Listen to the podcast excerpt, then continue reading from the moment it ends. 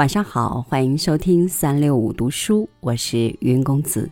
今天和您分享的是叔本华的文章：人们在匆忙中爱，却在悠闲时憎恨。一起来听。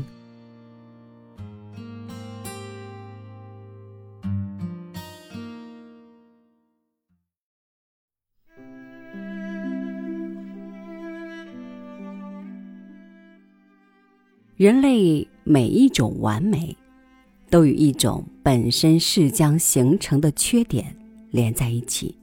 但是，如果我们说每一缺点都与某种完美连在一起，也是对的。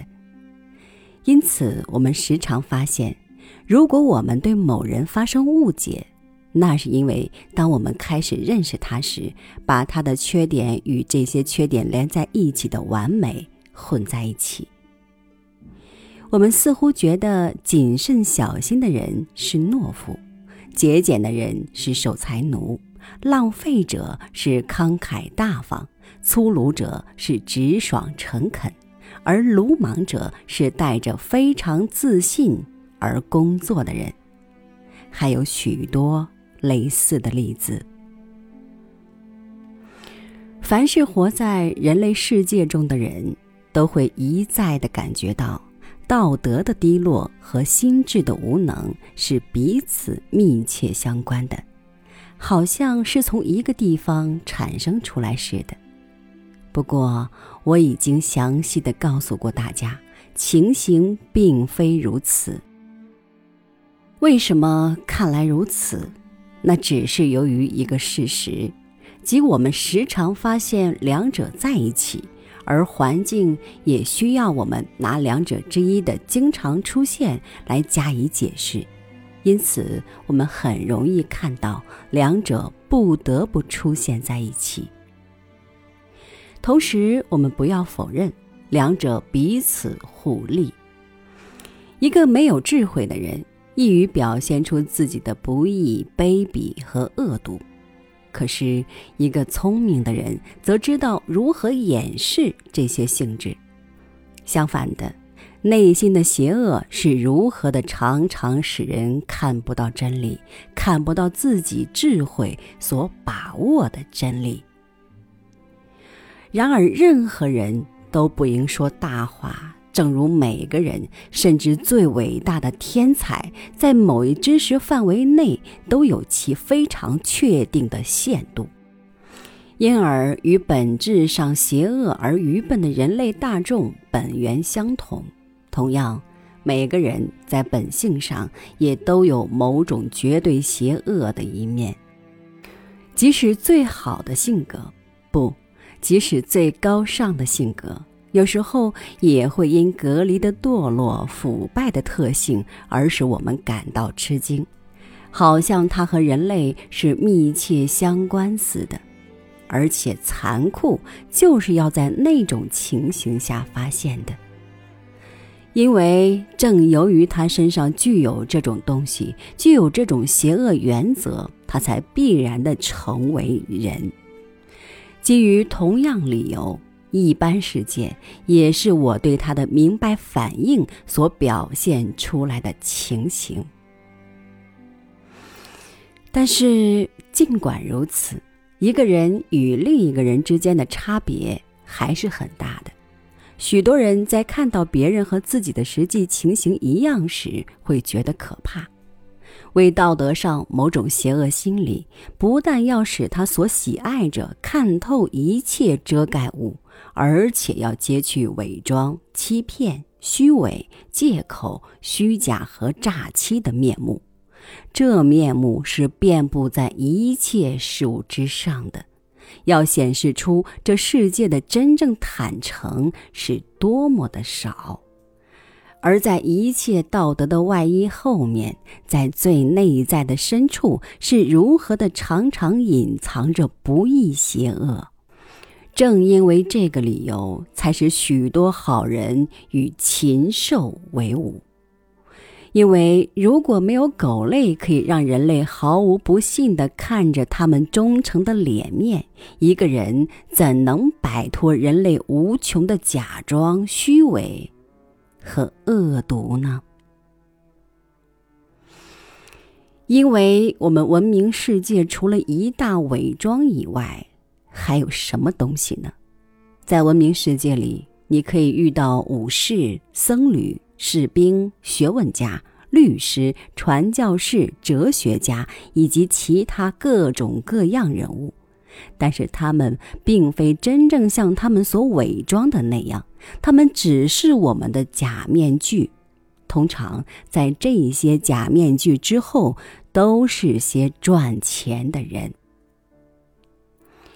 我想，有人戴上法律的面具，只便于自己可以给另一个人一顿痛殴；另一个人则以同样意向选择爱国者的假面具和大众福利的假面具；第三个人则选择宗教或教义为假面具。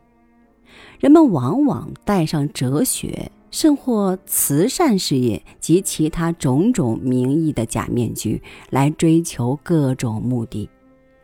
女人选择范围比较小，通常他们是利用道德、谦恭和家庭生活的假面具。因此，有很多一般性的假面具，未带任何特殊。我们到处可以看到这种面具，在这种面具中，人们所喜欢的是正直的行为、诚实、礼貌、真挚的同情心和微笑的友谊。我已经说过，通常所有这些面具只是某些工商业或投机买卖的伪装。在这方面，只有商人才形成坦诚阶级。他们是唯一把自己本来面目表露出来的人，所以他们来来去去根本没有任何面具，因而社会地位也低。一个人在一生中应该及早知道自己所处的世界原来是一个伪装的世界，这一点是非常重要的。因为如果不这样的话，就不会了解和忍受许多事情，甚至对这些事情完全感到迷惑。这就是邪恶所喜欢的东西。在同样职业的那些人手中，甚至最珍贵和最伟大的东西也受到忽视。对真理和伟大能力的憎恨，学者们对自己领域内的无知，真正货物几乎经常受到轻视，只成为特殊需要。所以，即使年轻人，你也应该及早告诉他，使他知道，在这个伪装的世界里，苹果是蜡制的，鲜花是丝制的，鱼是纸板制的，一切东西。是的，一切东西都是玩具和没有价值之物。他可能看到两个从事交易的人，一个拿假货来卖，而另一个用伪钞来付价款。在我们本性中的无限自私以外，每个人心胸中多少都有一些憎恨、愤怒、嫉妒、怨恨和恶毒积在一起。就像毒蛇牙齿上的毒液一样，并且只等待发泄自己的机会，然后像不受拘束的魔鬼一样咆哮狂怒。如果一个人没有大机会逃避，最后他会利用最小机会之助，并且借助想象力，使最小的机会渐渐成为大机会，因为不管它多么小，都足以。引起他的愤怒，然后他会尽其所能的把它扩大。我们在日常生活中发现这种情形，这里这种突然的爆发，在对某件事情上发泄自己的烦恼的名义下，是众所周知的。我们也许看到了，如果这种突然的爆发没有遇阻碍。那么，爆发的主体一定会感到对他们比较好些。所谓发怒，并非没有快乐，这是一个真理。甚至亚里士多德也描写这个真理。亚里士多德并从《荷马书》中引出一段话：荷马告诉我们，发怒比蜜糖还要甜。但是，不仅在发怒中如此，在憎恨中也是如此。憎恶与发怒的关系，就像慢性病与急性病间的关系。一个人可以恣意憎恨而获得最大的快乐。既然憎恨是最久的快乐，人们在匆忙中爱，却在悠闲时憎恨。人们不满意这种说法，因为他们觉得这击中了他们的要害。但高宾诺的说法是很对的，因为人是唯一使别人遭受痛苦而不带其他目的的动物。人使别人痛苦没有旁的目的，只是为了使别人痛苦。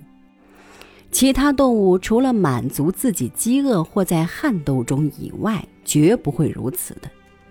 如果有人说老虎杀死的比吃掉的多，那么我们可以说，老虎杀死它的牺牲者只是为了吃它。如果它不能吃它，没有一个动物只为折磨。而折磨另一种动物，但人却如此。正是这种情形构成人类性格中的残忍特质。这种残忍特质比纯粹兽性更坏。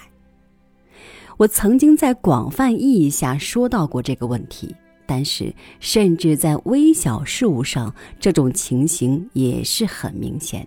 每个读者都有机会看到这种情形。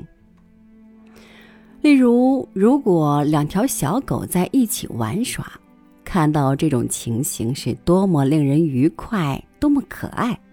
如果有个三四岁的小孩加入他们，小孩一定会用鞭子或棍子打他们。因此，即便在那种小小年纪就表现出自己是喜欢嘲弄别人、喜欢使用诡计，这是相当普遍的现象。这种现象也可以归宿于同一来源。例如，如果一个人表示讨厌别人的打扰或其他小小的不便，不会有人因这种表示就不带来骚扰或不便的。一个人应该小心谨慎，不要对任何微小的不幸灾祸表示憎恶。相反的。在另一方面，他也应小心，不要对任何琐事表示喜乐，因为如果他这样做，人们的行为就像狱卒一样。当狱卒发现囚犯辛辛苦苦驯服一只蜘蛛，而以看着它来取乐时，立刻把它踏在脚底下。这就是为什么所有动物。都害怕看到人类，甚至害怕看到人类足迹的理由，并不是他们的本能欺骗他们，因为只有人类才打猎，打猎对他没有什么用，不过也没有什么害。因此，事实上。在每个人的内心都藏有一头野兽，只等待机会去咆哮、狂怒，想把痛苦加在别人身上，或者说，如果别人对他有所妨碍的话，还要杀害别人。一切战争和战斗欲望都是由此而来。如果要减轻这种趋势，并在某种程度以内对它加以控制的话，便要充分的运用智慧。如果高兴的话，可以称此为人性的根本邪恶。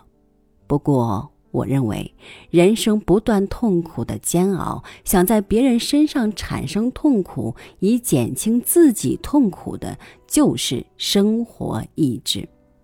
但是在这种方式之下，一个人便渐渐在自己身上显出真正的残忍和恶毒。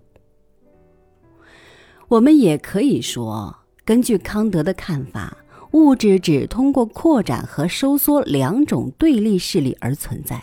同样，人类社会也只通过憎恨、愤怒和恐惧等对立势力而存在。